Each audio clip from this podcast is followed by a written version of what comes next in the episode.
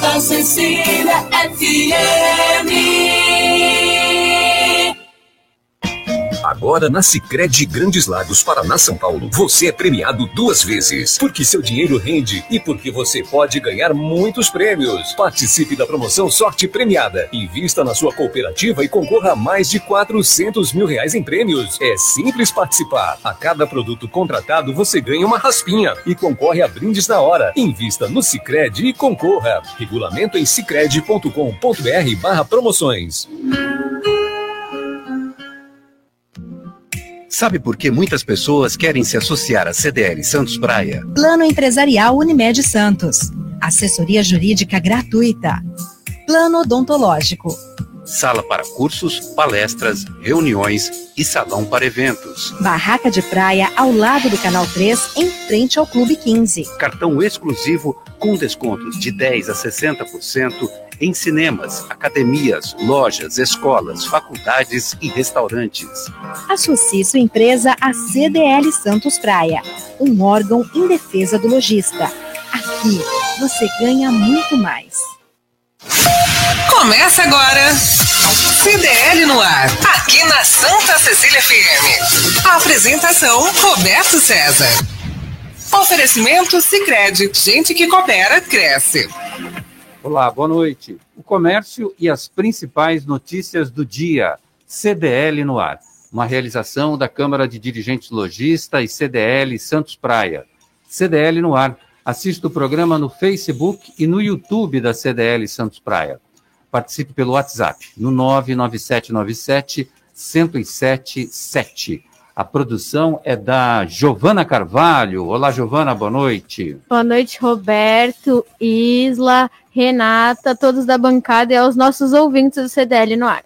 Ao meu lado, a Isla Lustosa. Boa noite, Isla. Boa noite, Roberto, Renata, Giovana e aos nossos ouvintes do CDL no ar. Comentários de Maurício Steinoff, empresário, presidente da Federação das CDLs no estado de São Paulo.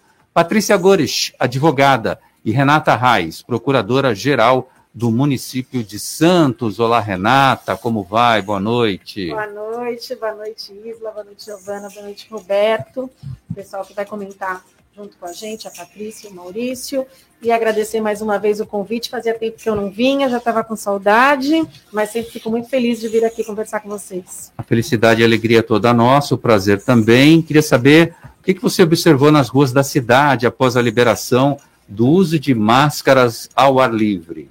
Olha, vou ser bem sincera com você que eu não tive tempo de observar ainda, né? Essa notícia saiu ontem, né, na, na coletiva do Dória. A cidade de Santos, como tradicionalmente fez desde o início da pandemia, acompanhou a diretriz do Estado em relação a isso, mas eu fiquei um pouco ontem trancada lá no gabinete na prefeitura, fiquei muito tempo dentro da prefeitura, então não tive a oportunidade ainda de observar muito bem isso. E hoje é a mesma coisa, hoje foi o dia da correria. Eu estou vendo ainda bastante gente de máscara. Sim. Eu acho que eu, eu por exemplo, andei de máscara na, na, nos locais abertos ainda. Eu acho que a gente vai ser, vai demorar um pouquinho a gente se desvencilhar, não só do hábito, do costume, mas também desse receio que a gente tem porque criou-se né, uma nova sistemática de vida onde a gente não se sente ainda à vontade para andar sem. Pelo menos eu me sinto assim. Muito bem. Eu queria comentar com você a fala do Procurador-Geral da República, Augusto Aras, que ele disse, e aproveitar para te cumprimentar pelo Dia da Mulher, você, a Patrícia Agores, porque no Dia das Mulheres a Isla e a Giovana apresentaram um programa, eu não estava aqui. Então, em seu nome, quero cumprimentar a todas as mulheres, nossos ouvintes, as comentaristas aqui desse programa. E ele disse que agora, que bom que a mulher agora pode escolher a cor do esmalte que pinta as unhas e também o sapato na hora de comprar. Exatamente. Que fala é essa, Renata? Essa só não é pior do que a do Bolsonaro, né? Que disse que nós estamos praticamente, não, praticamente integradas. Ele considerou que não estamos integradas ainda na sociedade. Somos seres talvez inanimados ou irracionais. É, é triste que a gente veja uma pessoa da envergadura que tem, que ocupe o carro. Destaques do esporte aqui no CDL no área. Possibilidade de ter a palavra, né, de ter a oportunidade de palavra para dizer essas coisas. Tudo que a gente não precisava nesse mês da mulher, a começar pelo episódio do deputado estadual, que foi horrível, para depois se concluir com a fala do, do presidente e do procurador-geral da República. É, eu tenho muito orgulho de ser uma mulher que consigo escolher meu esmalte, consigo escolher o meu o meu sapato, a cor dele, mas eu faço coisas muito mais importantes e muito mais relevantes do que isso, e sei o quanto que é dura a nossa realidade, né, de mulher que tem que cuidar da vida, cuidar de casa, trabalhar fora, com essa jornada dupla, tripla que a gente tem todos os dias. Então, entristece que aqueles que têm a oportunidade de falar para o país, que exercem funções é, de relevância, ainda digam essa bobagem, não só porque erraram ou porque cometeram uma gafe, uhum. porque muito provavelmente pensam dessa forma. Isso é o mais triste. Isso aqui é o pior, né? Não é, não foi uma falha, uma gafe, errei. Não, realmente ele pensa dessa forma e fez uma uma meia culpa, né? Deu uma Vamos ouvir um trecho da fala do procurador. Amigas e amigos, estou sendo mal compreendido por causa de uma fala no discurso que fiz em homenagem à mulher no Conselho Nacional do Ministério Público.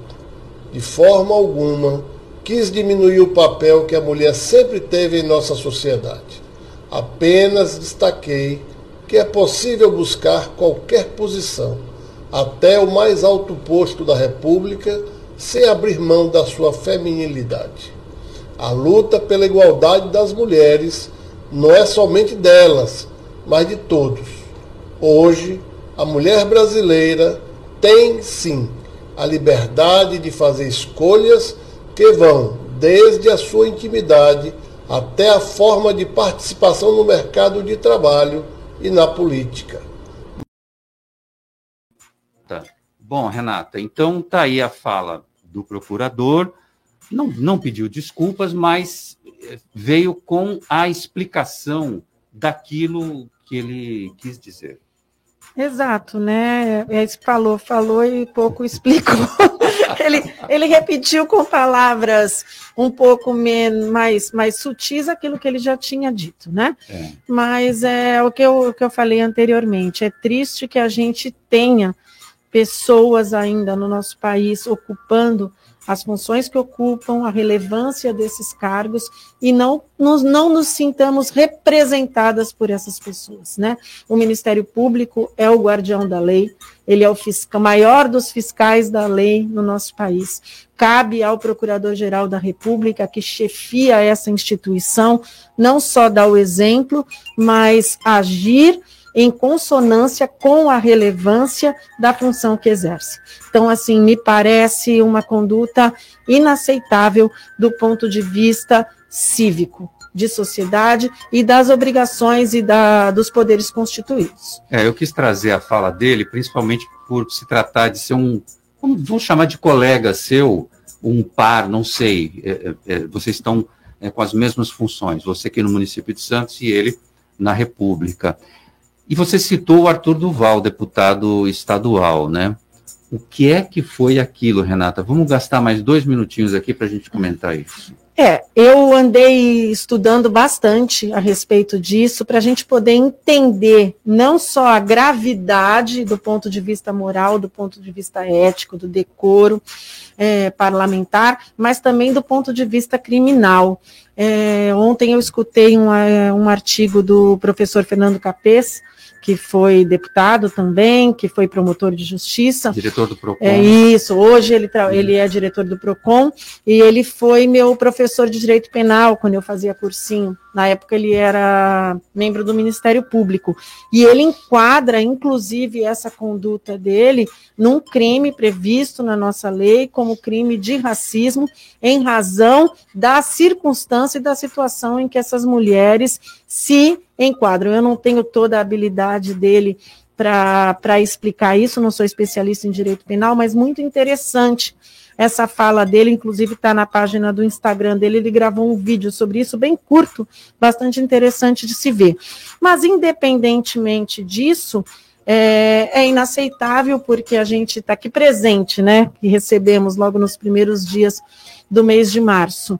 A gente vê, assim como eu falei, daquilo que se pensa em relação ao Procurador-Geral da República, o que assusta no teor da, do áudio que, que foi gravado é que é um rapaz de 35 anos, que deveria ter uma mente um pouco mais aberta, um pouco mais moderna, e ocupa uma função também pública, né? Representa a sociedade e se comportar daquela forma, justificar como molecagem ou isso, aquilo, nem mesmo um moleque. Nós não devemos criar os nossos filhos para ter esse pensamento. Então, o que assusta é que o pedido de desculpas é, eu não quero ser leviana em julgar o outro, mas a partir do momento que a, a conduta se torna pública, ela abre espaço para que a gente opine e a gente possa chegar às nossas conclusões a respeito dos fatos que a gente tem. É, o que me parece ali que mais assusta é que o pedido de desculpas ele vem muito mais em consequência do que aconteceu posteriormente, dos efeitos, das consequências do que ele sofreu, do que propriamente da conduta feita, né? Não me parece ali haver arrependimento, porque aquilo ali está inserido no sistema de vida daquelas pessoas. Quando você tem a liberdade de, num grupo de amigos, se expressar dessa forma, você está colocando o seu posicionamento, aquilo que você pensa das mulheres, o seu descaso, inclusive, com a situação daquelas mulheres numa situação de né? vulnerabilidade, é, como refugiadas de guerra, e você está dentro de um contexto onde talvez você seja acolhido nessas ideias. É, é, a partir do momento que você se, se comunica desta forma num grupo, teve um lá, pelo menos um, que não gostou muito, né? O que não que, era muito amigo ou dele. Porque, né? Por quais razões é. fez isso, mas o, o que preocupa é isso, que ele é um rapaz jovem, de 35 anos, tem um mandato para representar a sociedade e tem este pensamento. Então, o pedido de desculpas para mim, ele soa muito mais em razão das consequências sofridas, da repercussão sofrida, do que pelo dano causado. É. Bom, ele estava no Podemos há 30 dias, é, foi desfiliado, o partido desfiliou o deputado estadual, agora sofre um processo de cassação do mandato dele na Alesp com já chegou a 25 pedidos e é quase certo que isso vá acontecer. Tem um prazo aí que decorre para julgamento, para defesa de um lado, de outro, algo em torno de 30 dias. Essa parada deve ser resolvida. Triste fim para um político em reta final do seu mandato, era candidato ao governo do estado de São Paulo pelo Podemos. Primeiro ato dele foi retirar a candidatura, o segundo ato, o Podemos desfiliou o, o político, e agora o terceiro ato será provavelmente a cassação dele na Alesp. Assim esperamos, porque a gente teve aquele caso da Isa Pena, que não deu em nada. É, naquele hoje. caso, o, os pares, né, não foram tão desfavoráveis à conduta dele como estão sendo agora.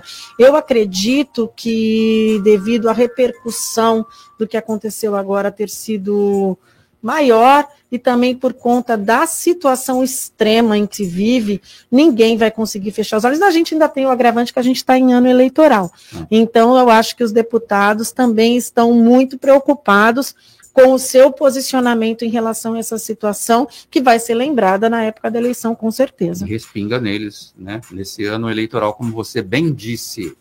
No CDL no ar, você fica sabendo que vem aí um novo aumento no preço dos combustíveis e postos da Baixada Santista já registram filas para abastecer. Feira de Artesanato e Música vai movimentar o centro de Santos. Santos tem alta de 38% na abertura de empresas. Sabesp inicia a obra para evitar novos vazamentos de esgoto na praia de Pitangueiras, em Guarujá. Saiba aqui no CDL no ar como identificar uma chamada de empresa de telemarketing. Guarujá tem inscrições abertas para o primeiro Fórum de Mudanças Climáticas e Reuso. Uso de máscaras em ambientes abertos deixa de ser obrigatória em cinco estados e no Distrito Federal. Aliás, o Distrito Federal, desculpa, Isa, é, Isla, é, disse hoje, determinou que até em lugares fechados não precisa mais ter o uso de máscaras. Estádios e praças esportivas estão autorizadas a receber 100% do público em São Paulo. E tem muito mais nesta quinta-feira, 10 de março de 2022. O CDL no ar já começou. Está ouvindo CDL no ar, uma realização da Câmara de Dirigentes Lojistas, CDL Santos Praia. Ô, Giovana Carvalho, hoje eu fui dar uma olhada naquele valores a receber do Banco Central do Brasil.gov.br e tinha dinheiro lá para eu receber. R$ 18,60. Olha só, gente. Na minha mãe não tinha nada. Eu queria saber se dá para comprar aquele Big Mac que você levantou. Não, nem isso dá, Não né? dá, porque. E nem o combo do dia. É? Então, não. Só o McLanche feliz Então vou mesmo. ter que ir lá no canal 4 mesmo, né? Ali no Embaré, naquela pracinha do. Sim. do la- Pô, será que lá Os tem- famosos podrões. É, sei lá. Já gostou, que é gostoso, é. Prepare o bolso, vem aí novos aumentos no preço dos combustíveis. A Petrobras anunciou hoje que a partir de amanhã a gasolina será reajustada em 18,7%, o diesel em 24,9% e o gás natural liquefeito em 16, não, em 16% só, É. nas suas refinarias. Não coloca mais Não aumento coloca mais aumento, onde gente. não tem. Bom, Renata Reis, nossos convidados hoje, a Patrícia Gorsch estava em uma audiência, correto, Giovana? Isso, vou até ler aqui a mensagem que ela mandou. Mas pode ser que ela entre ainda a qualquer momento. Isso, ela disse que ainda tá na audiência dela, não sabe se consegue chegar a tempo, mas se ela terminar, ela entra. Muito bom. E o e Maurício o seu? Maurício não deu sinal, chamei ele, dei um toque no celular dele, mas também nada. Muito bem. Bom, Renata Reis, é por sua conta e risco. Então, Vamos esse embora. é o programa. Exclusividade. Eu quero saber o seguinte: você ainda tem aquele carrão que é só a gasolina? Você me contou uma vez que você tem uma SUV que é só a Tenho. gasolina e que, obviamente, deve beber pra caramba coisa Sim. de 5 km com litro de gasolina. Sim, eu ando muito pouco, eu só costumo praticamente de casa para o trabalho, quase todo dia, não tenho uma rotina de dirigir demais, mas tenho sentido a diferença sim, né? A gente se recorda quando a gente pegava 50 reais e conseguia colocar meio tanque de gasolina. Colocava, eu me lembro, Você, Roberto. você, Renata Quando eu Reis, comecei- colocava 50 reais no. Eu sempre fui pão dura com gasolina. Eu tenho dó de encher o tanque, porque o tanque é muito caro.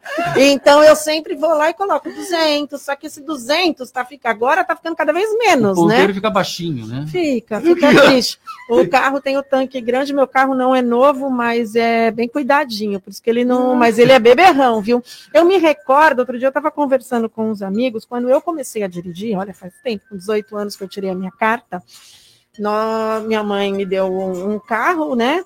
E eu saía com as minhas amigas. E a gente ia, naquela época eu morava em São Vicente, que a gente gostava de ir para Ilha Porchá, tinha pirata, tinha. A gente ia para lá. E a gente juntava, eu sempre fui. E a gente juntava, Roberto, acredite, você vai se lembrar, que você deve ter mais ou menos a minha idade. O, a gente juntava as amigas, três, quatro Pra reais para rachar a gasolina. É. Três, quatro reais. Olha isso, Da, a, cara, gente, quatro co- a gente conseguia colocar ali um pouco mais que um quarto de um tanque com quatro Que reais isso. e conseguia sair e voltar para casa. Verdade. Verdade. Mas o que, que pode impactar esses novos? Porque quem não tem carro vai falar assim: ah, para mim não vai fazer, não tem problema. Tem problema. Tem problema, eu acho que o impacta em tudo, né? Porque a gasolina está diretamente relacionada aos transportes, aos transportes das mercadorias. Aqui no nosso país, nós temos um, um sistema de transporte, nós vimos pela recente greve dos caminhoneiros, quase que totalmente dependente do transporte rodoviário. É uma pena que não haja o investimento necessário, né? Em, na, malha, na malha férrea e também é, via água, né? Mas nós temos toda essa dependência. Então, quando você sobe a gasolina, automaticamente você sobe o frete, você sobe tudo.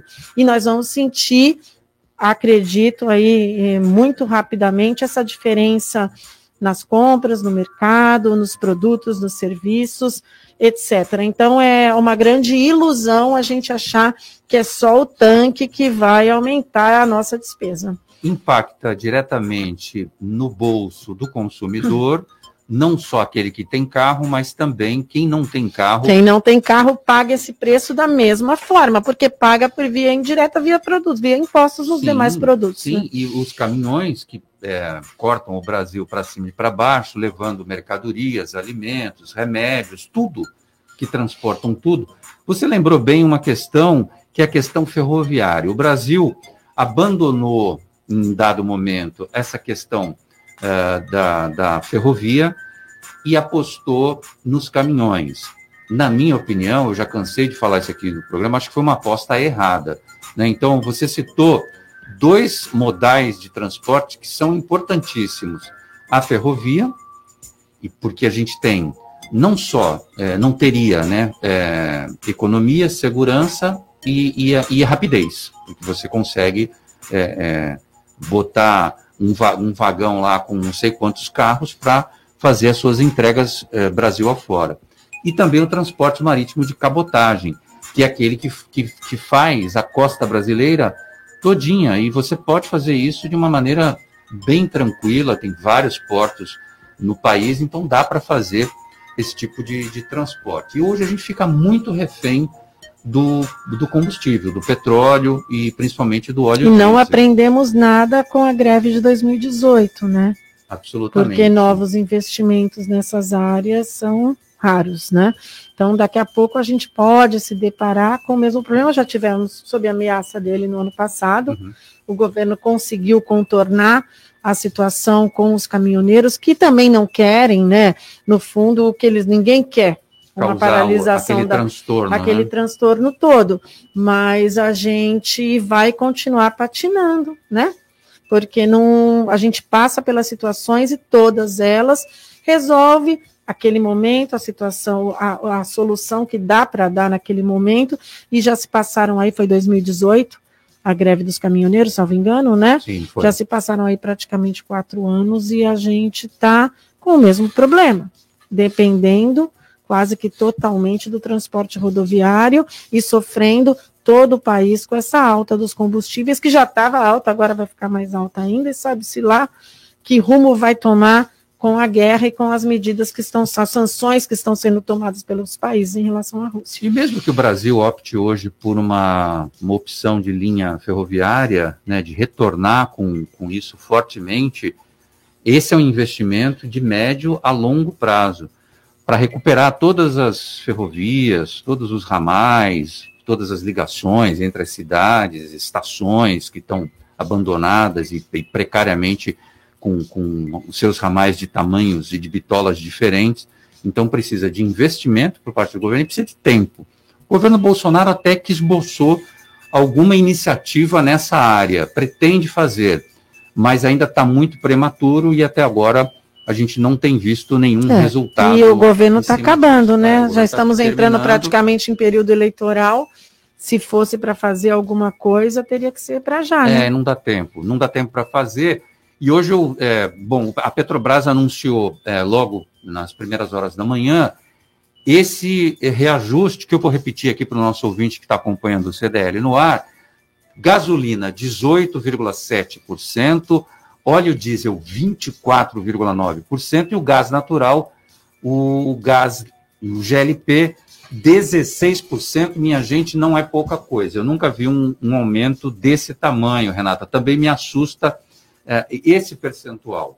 né? Apesar de que é, é, tem muita conta que estão fazendo por aí, de quanto que vai chegar no- na bomba de gasolina, quanto que vai afetar o gás de cozinha, mas fato é que esse percentual, ele assusta e assusta é, muito para o consumidor, que já vem com, com essa sobrecarga, com esse aumento do, do preço do combustível, já como uma, um, um fantasma, né, de todos os dias ter que encarar é, um posto. Sim, porque ele vai, independentemente daquele que encara realmente o posto, ele vai afetar em breve, muito rapidamente, a cesta básica do brasileiro. Sim, chega. que já está já tá complicado. E a gente sabe, a gente sabe das notícias que a gente escuta e dos números que são apresentados, o quanto se enxugou a cesta básica do brasileiro. A falta de moradia, as pessoas estão cada vez mais vulneráveis. E com certeza a alta do combustível na crescente que se dá.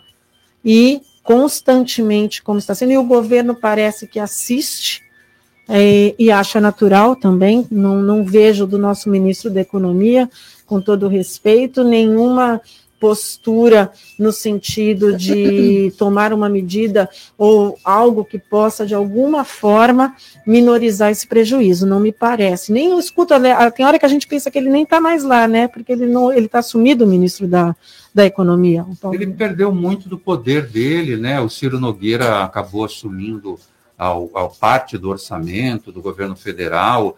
Então, ele foi aquele super-ministro, posto Ipiranga, do início do governo, está um pouco desacreditado e desprestigiado até pelo próprio presidente da República, enfim, mas ele ele também não larga o osso, ele, ele, permanece lá sentado na cadeira e me parece que vai ficar assim até o final do governo. A gente já acompanhou aí. Empurrando com a barriga é, até a eleição. É, a gente já, já é, é, viu aí a demissão de vários secretários que absolutamente discordam é, de, de algumas interferências que vêm até do próprio presidente na economia do Brasil, e, e, as pessoas têm um nome a zelar, são economistas de carreira, às vezes de grandes instituições de banco, e não querem é, ter seu nome vinculado ou se comprometer a uma política de, de governo é, que é colocada ali. Né? A política liberal que ele tentou implantar, não sei se ele não conseguiu porque ele não conseguiu, ou não sei se ele não conseguiu porque o chefe não deixou. Então tem vários fatores aí que a gente vai acompanhando é, na economia do Brasil, que caiu para a 13 terceira posição. Então estava em 12 segundo lugar e caiu, um, desceu um degrauzinho na escada. Isla, quero saber da participação dos nossos ouvintes. Será que eles estão bravos aí com o aumento do combustível, que vai impactar na inflação, minha gente? A Bom, inflação, prévia, a prévia da inflação para esse ano do Banco Central já era de 5,6%, já estourando meta do próprio Banco Central, e agora com mais esse aumento, que não é pequeno, da, do preço dos combustíveis, vai impactar sim fortemente no trabalhador brasileiro, que já tem seu salário é, defasado e sem poder de compra, vai ficar com menos poder de compra ainda para arcar com as suas despesas domésticas, Isla. Cláudio Duarte está por aqui na sintonia. O Henrique está por aqui e falou o seguinte: gostaria de saber da nossa ilustre convidada Opa. se ela pode dizer como está a dívida ativa do município, se na pandemia aumentou ou diminuiu. Olha, a nossa dívida ativa no município de Santos, ela se mantém estável, não teve muitas diferenças em relação aos anos anteriores, porque nós fizemos, tivemos todo o cuidado de, durante a pandemia, tomar algumas medidas né, de política fiscal que beneficiaram, de alguma forma, os contribuintes. Tanto que ano passado nós não fizemos a anistia, fiscal. Nós não fizemos isso. no ano passado, inclusive porque as contas da prefeitura elas estão, porque na verdade a anistia ela que vai acontecer muito provavelmente em breve neste ano, já, já estamos estudando para isso ainda no primeiro semestre mas a gente precisa de um conjunto de fatores, né? Que é a ajuda ao contribuinte e a justificativa de necessidade de caixa para a administração, porque você está abrindo mão de receita. E toda vez que você abre mão de receita, de acordo com a nossa lei de responsabilidade fiscal, você tem que projetar essa compensação para os próximos dois exercícios. Não é uma tarefa muito simples.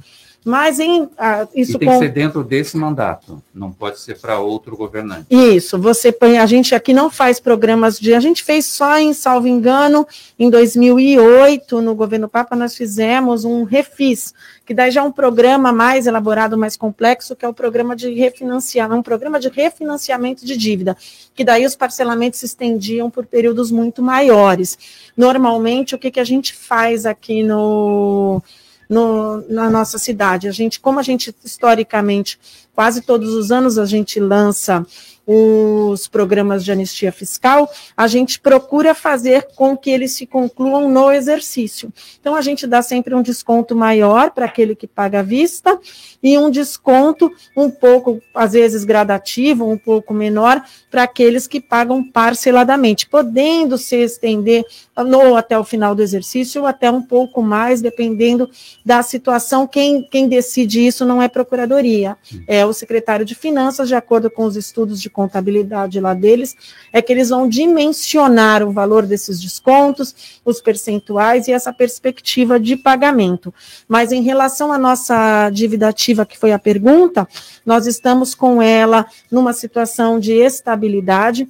Nós em Santos, para quem não sabe, nós temos uma cobrança bastante exitosa Tá? Enquanto no estado de São Paulo, pelos números do Tribunal de Contas, em média, o retorno da cobrança de dívida ativa gira em 1%, 1,5%. Nós, aqui no município de Santos, eu vou dizer de 2013 para cá, mais ou menos nós temos uma média. A minha chefe da Procuradoria Fiscal que tem isso bem contabilizado, mas nós, eu diria para você que a gente chega aí a 8%, às vezes 9% de retorno na nossa arrecadação. Nós temos uma, uma política fiscal é, muito bem trabalhada entre a Secretaria de Finanças com a Procuradoria e a gente consegue desenvolver programas que gerem receita para a Prefeitura e que também beneficiem os, beneficiem os contribuintes. Sim. Isla. Marcos Gremista está por aqui. Opa. Mais uma pergunta para Renata Reis. Manda. Ele quer saber quais as perspectivas para o futuro de Santos em relação ao desenvolvimento e também para a Baixada Santista, de modo geral. Olha, essa pergunta eu vou, eu vou tentar né, responder. Não acho que eu seja a pessoa com mais habilidade para respondê-la, porque eu não tenho, eu não sou agente político. Então, em relação a essas perspectivas. Não, ele pergunta é. do tamanho do mundo. É, além da pergunta bastante geral, né? eu é acho, muito geral. É, eu acho que os secretários que são técnicos em suas áreas, eles teriam mais habilidade para responder.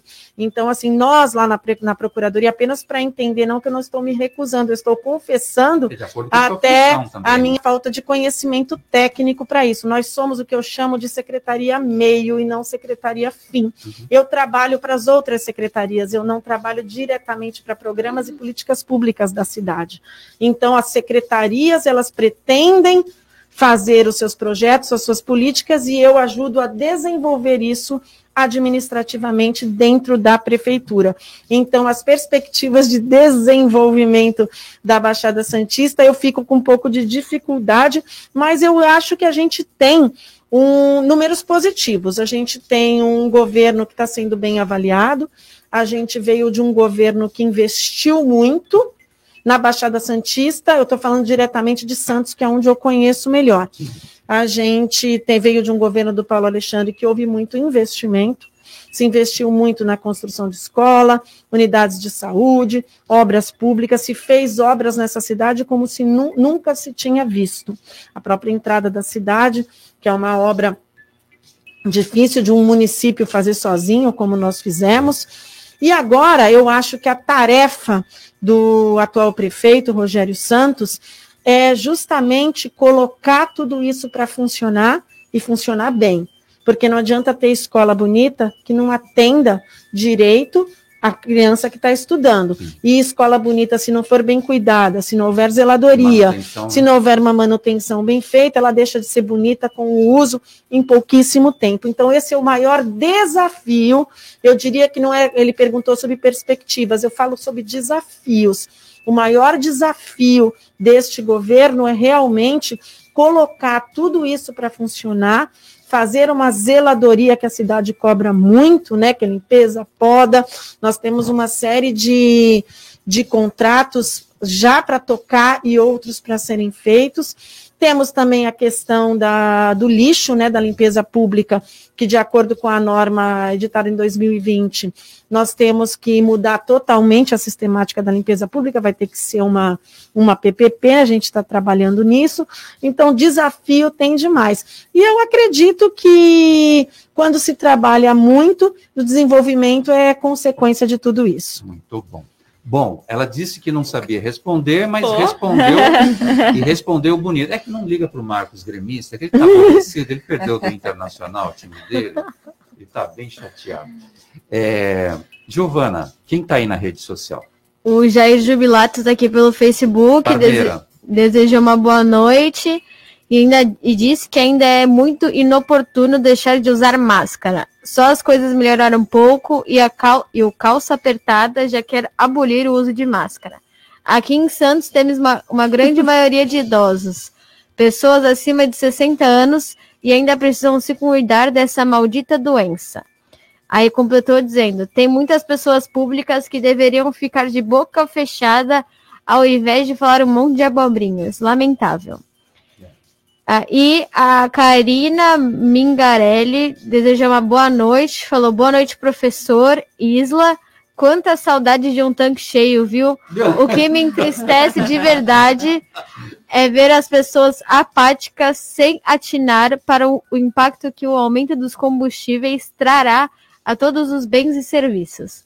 Vamos segurar o bolso porque a coisa vai ficar bem difícil, infelizmente. Com Bom, certeza. O Jair Jubilato comentou da, da liberação das máscaras por parte do governador de São Paulo, mas ele até que está sendo um pouco mais precavido do que essa onda de liberações que a gente vem acompanhando, como no Rio de Janeiro, por exemplo, que liberou geral, já nem é, não, não precisa usar em lugar nenhum, mas vale a recomendação dele, principalmente para as pessoas, para os idosos acima de 60 anos, por quê? Tem uma comorbidade, tem alguma questão que pode ser afetada caso ele venha contrair o vírus que está solto por aí. A pandemia não acabou, Renata? É, dá um pouco de receio, porque a gente fica meio sem saber até que ponto a gente está liberado simplesmente porque o governo liberou ou porque a nossa consciência e o nosso dever cívico nos obriga. A minha mãe tem 82 anos, a minha mãe continua e sai com duas máscaras. Quando É. sai. Duas, olha. Quando sai, ela põe uma por cima da outra, a minha mãe bem, continua usando. A gente acha que, eu, eu pelo menos penso, que a gente tem que ter o cuidado necessário e vai ser muito difícil para algumas pessoas, as mais cuidadosas, inclusive, se desvincular desse hábito, porque virou um hábito mesmo e um hábito saudável. Olha, é, essa questão da, da- É muito de consciência, não é? Você.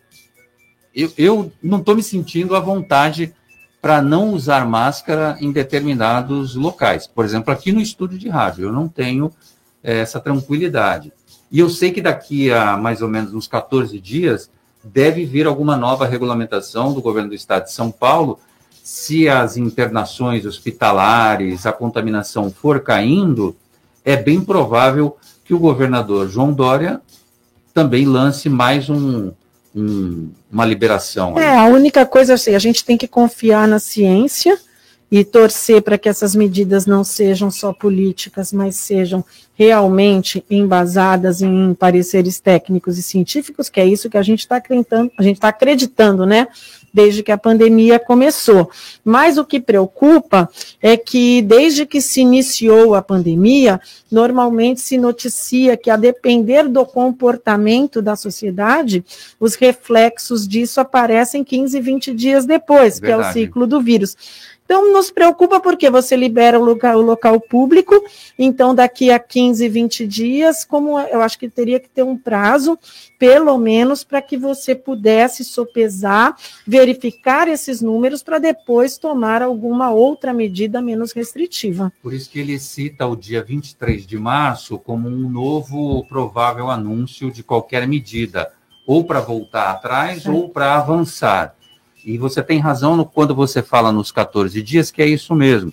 Passado agora esse feriadão de carnaval, a gente agora tem esse período para aguardar para ver eh, como que ficarão os casos. Eu estava assistindo ontem a Globo News e apareceu lá é, mortes no Brasil 660 e tantas, quer dizer, não é pouca coisa. Não é pouca coisa. Se a gente é for muita imaginar.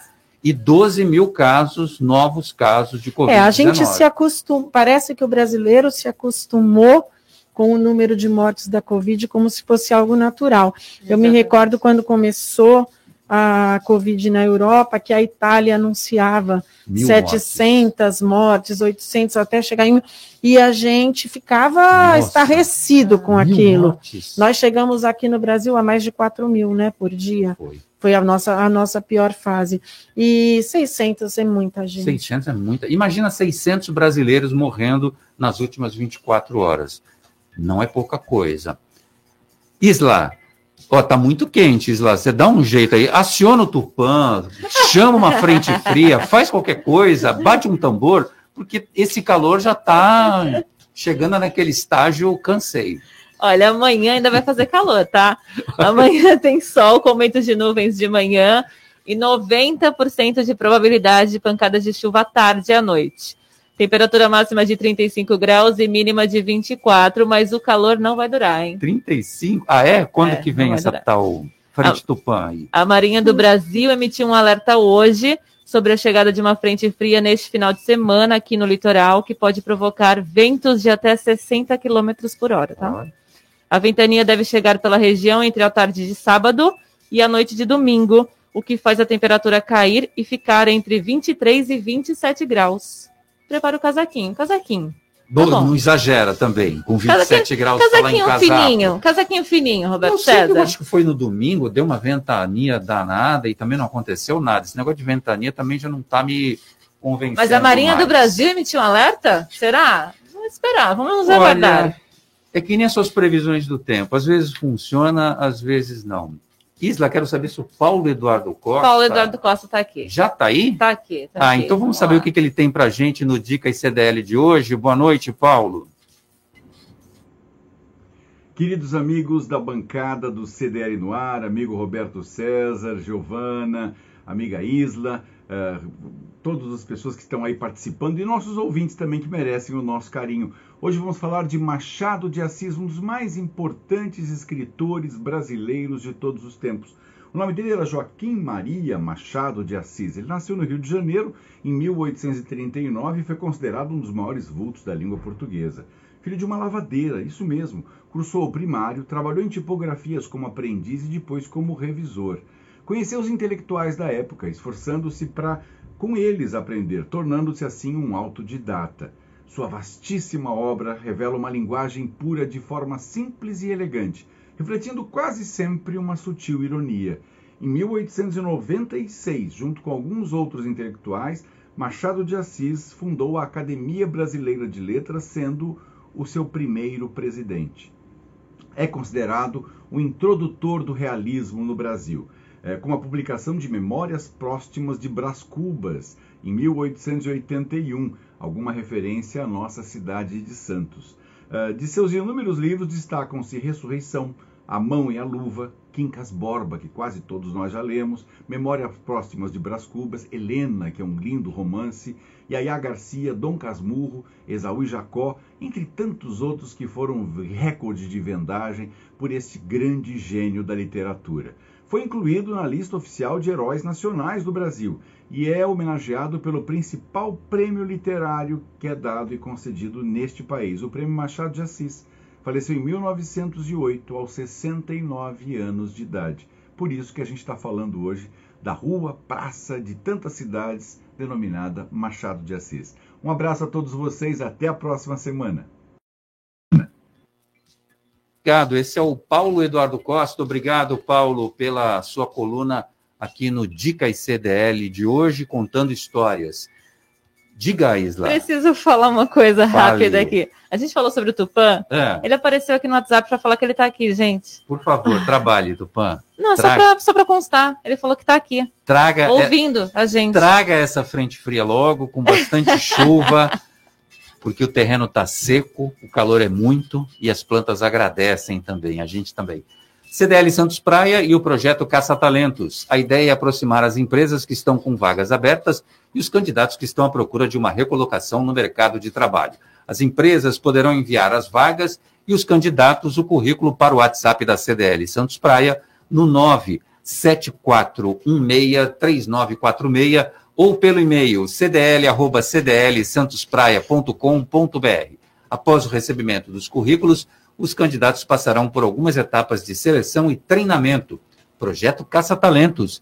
É uma realização da CDL Santos Praia. CDL no ar. Oferecimento Sicredi. Gente que coopera cresce. Quebrou a tela, Quebrou do, a seu tela do seu celular? A Slex troca para você no mesmo dia. Telas originais com garantia e muita qualidade. E mais, manutenção completa de todos os tipos de computadores, PCs e notebooks. Assistência técnica com garantia para o conserto do seu micro-ondas e de TVs de todas as polegadas. WhatsApp da Slex.com 981405595. Na Slex você encontra uma linha completa de eletrônicos e acessórios. Slex.com, Avenida Ana Costa, 530, Galeria Quinta Avenida, Loja 9, no Gonzaga, em Santos. Vai montar o seu negócio próprio e quer entender de tudo que é necessário? Tem a sua empresa e quer acompanhar os resultados que ela apresenta? Saiba que nós da RM Auditoria Contábil já oferecemos há mais de 30 anos esses serviços. O conceito de parceria com o cliente, nosso maior ativo, faz com que estejamos sempre prontos a atender suas demandas. Equipe técnica treinada e motivada para executar as tarefas que o seu negócio necessita, pois o nosso objetivo é que seus números sejam tratados com eficiência. RM Auditoria, Avenida na Costa 258, quarto andar em Santos. Telefone 3208-2444. RM, somando o nosso futuro ao seu. Minuto Seguro. Oferecimento Embaré Seguros, a corretora especializada em cuidar de você. Seu carro tem seguro? Manter o carro protegido é de suma importância para todos os que dirigem. Seguro de automóvel é o mais popular entre os diversos ramos de seguros que existem. As coberturas básicas cobrem roubo, incêndio, colisão e danos causados por fenômenos da natureza. Agrega-se ainda a cobertura de danos para terceiros e serviços de assistência 24 horas ao veículo. Ter seu seguro, nestes momentos, é um alívio para o seu bolso e para a sua consciência. Consulte um corretor da Embaré, tire suas dúvidas e fique seguro. Minuto Seguro. Oferecimento Embaré Seguros, a corretora especializada em cuidar de você. De você, C. CDL no ar. Oferecimento Sicredi. Gente que coopera cresce. Estamos de volta com o CDL no ar. Vamos girar a participação dos nossos ouvintes, Isla? Bora Vamos lá. Quero ouvir a voz deles. Emilton agora, vamos lá? Fala, Emilton. Grande abraço para você, meu amigo. Grande Roberto César, boa tarde. Como é bom ouvir você na rádio. Fazia tempo que eu não ouvia. Espero que você esteja muito bem. Emilton, deve lembrar de mim, né? Lembro, sim. Tô bem, sim. Obrigado. E com relação ao combustível, realmente, o combustível está aumentando e ele aumenta em consequência da irresponsabilidade da, da esquerda que causou esse transtorno todo. E agora nós estamos pagando o preço, né? Mas vamos lá, que tudo vai dar certo e mais para frente a gente vai ver tudo isso mudar. Um abraço a você, um abraço a todos. É, um abraço para você. Eu vou só discordar e você sabe que você é meu amigo e amigo a gente pode falar a verdade. Não concordo quando você fala que é a esquerda. Quem está no governo hoje é a direita, é o seu presidente Jair Bolsonaro que você gosta bastante. Quem mais, o, o Isla? Carlos está por aqui, vamos ouvir ele também. Fala, Carlos, boa noite. Boa noite, turma. Puxa vida, outro aumento de combustível, dessa vez uma baita de uma paulada. Não dá para aguentar. A inflação vai para onde? Pô, eu me lembro quando eu era jovenzinho, em São Paulo, a garotada, nós éramos em quatro, a gente enchia o tanque do carro, ficava mais ou menos em 15 reais. Descia, descia Eu pra Baixada, falei, né? inteiro Eu- aqui eu- eu- rodando, vinha aqui para Santos, ia para o Guarujá, voltava, subia a serra e ainda tinha gasolina no tanque, com 15 pau. Imagina hoje. Meu É, Deus, com, gente. com 15 reais você vai até o supermercado e volta pro posto de novo. Cara, 15 reais é um Uber, é um Uber. É. Daqui até a ponta Por da isso que eu falei que a gente juntava três, quatro Gente. reais e conseguia pôr um quarto do tanque. E ia pra balada. Exatamente. Meu Deus, tô Quem impactada mais? com esse momento. É, demais. Carol tá por aqui também. Vamos Fala, lá? Carolina Paredes. noite, bancada. Boa noite, Roberto César. Eu sou do time das duas máscaras. Quando faço atendimento, quando saio de casa também permanecerei usando máscaras. Eu ainda confesso que tenho muito receio. Espero que meus pais continuem intocáveis por esse vírus. Tenho muito receio deles serem contaminados de alguma forma. A gente toma todas as precauções. Eu peguei Covid. E assim, a sensação é muito ruim. O pós-Covid é muito complicado. Você não poder ser cuidado por quem você ama e por quem te ama é muito difícil, gente. É uma coisa absurda. Então, às vezes, ainda me sinto um alien vendo tantas pessoas despreocupadas ou subestimando a gravidade da doença. Infelizmente, eu perdi muitas pessoas, então eu tenho muito receio. Acho que era isso. Boa noite a todos. Eu espero que a gente continue nessa crescente de diminuição de casos e fatalidades de Covid. Boa claro, noite. Claro, é a nossa torcida, sim, sempre, que as coisas melhorem e que a gente vol volte a ter, pelo menos, se não um ritmo normal, mas próximo disso. Diga, Isla. Olha, o Jefferson Queiroz, eu não sei se é teu amigo, mas ele falou boa noite a todos, menos para o âncora do jornal Roberto César. O, o Jefferson Queiroz, ele sempre foi meu amigo e a gente teve um desentendimento natural. Fico feliz que ele esteja ouvindo o programa, mando um abraço para ele, o cumprimento, mas a gente não é mais amigo, então, ok. É, enfim, ele não manda abraço para mim, mas eu mando abraço para ele, não tem problema nenhum, e só o fato dele estar tá ouvindo o programa já me deixa muito feliz. Quem mais, Isla? Vamos lá, tem aqui, quem mais?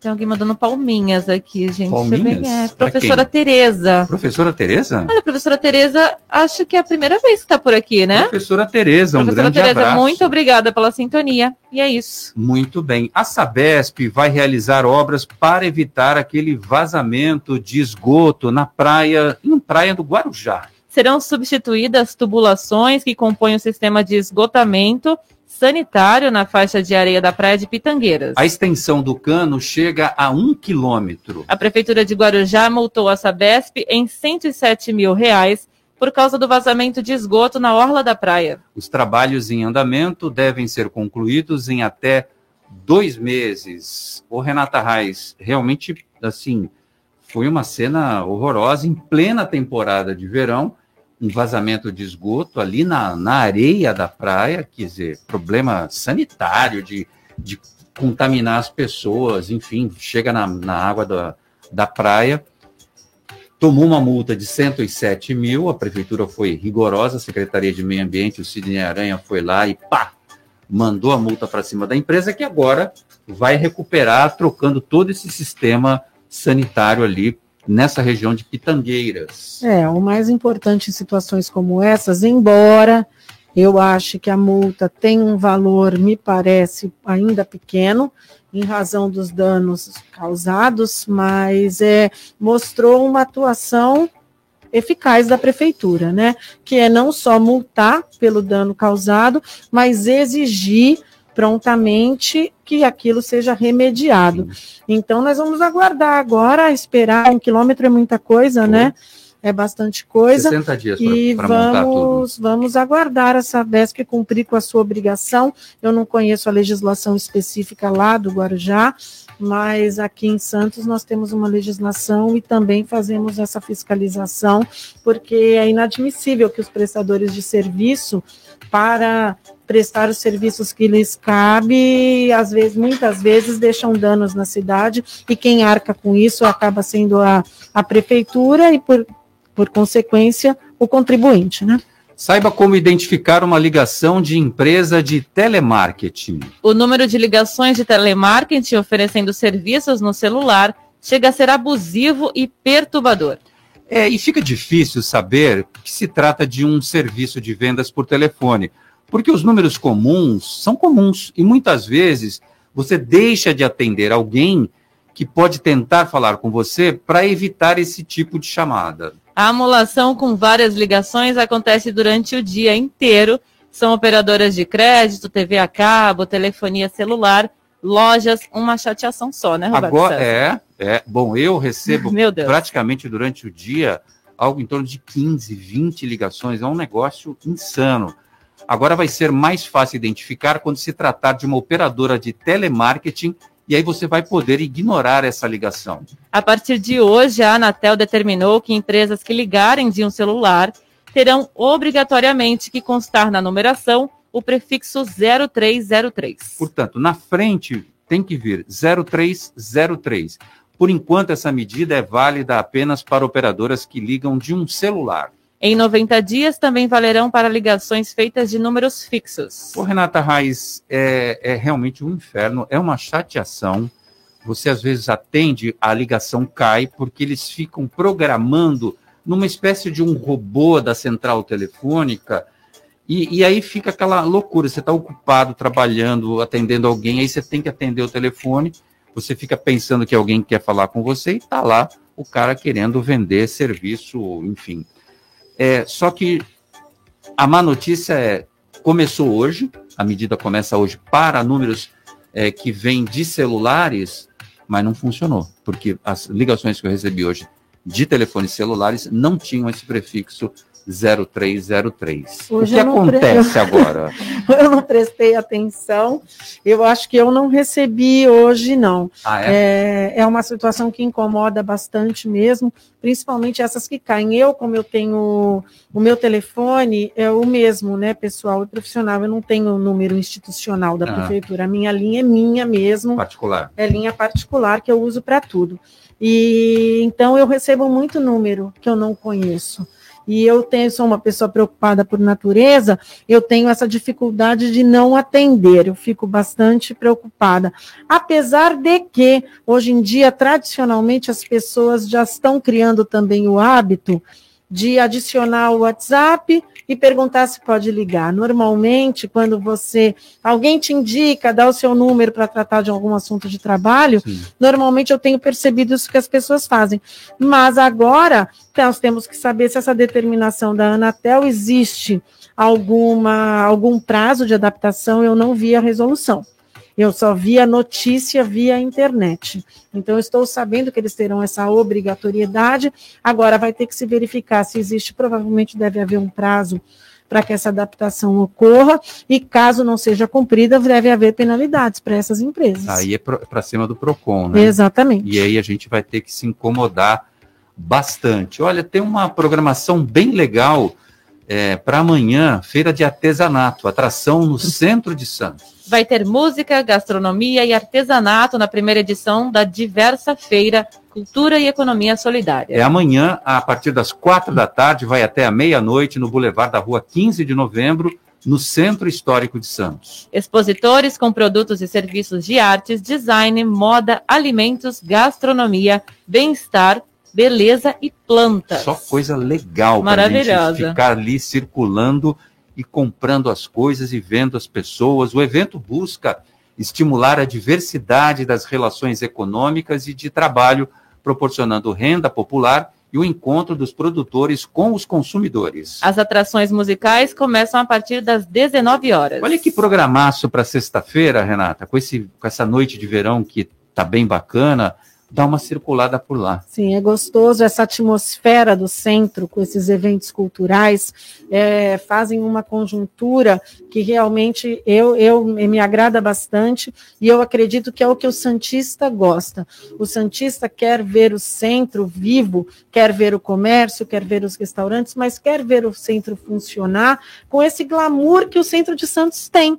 O centro de Santos não é um centro meramente comercial. Tem charme, né? Ele tem É, todo verdade. esse charme e o Santista gosta. Esse mandato do, do prefeito Rogério Santos, ele tem investido em bastante eventos dessa natureza e a receptividade do Santista, do público, tem sido muito grande. Muito bem. Renata Reis, procuradora-geral do município de Santos, obrigado pela sua presença e pela sua paciência com a gente aqui hoje. Segurou o programa inteiro, Renata. Eu que agradeço a gentileza de vocês sempre comigo, o carinho com que vocês me recebem e fico à disposição sempre que me convidarem. Muito bom. Isla Lustosa, tchau para você. Tchau para você, boa noite a todos, boa Tchau, noite aos Giovana. ouvintes. Tchau, boa noite a todos. Para você, ouvinte, amigo, inimigo, um grande abraço para você. Amanhã a gente está de volta a partir das seis. Você ouviu?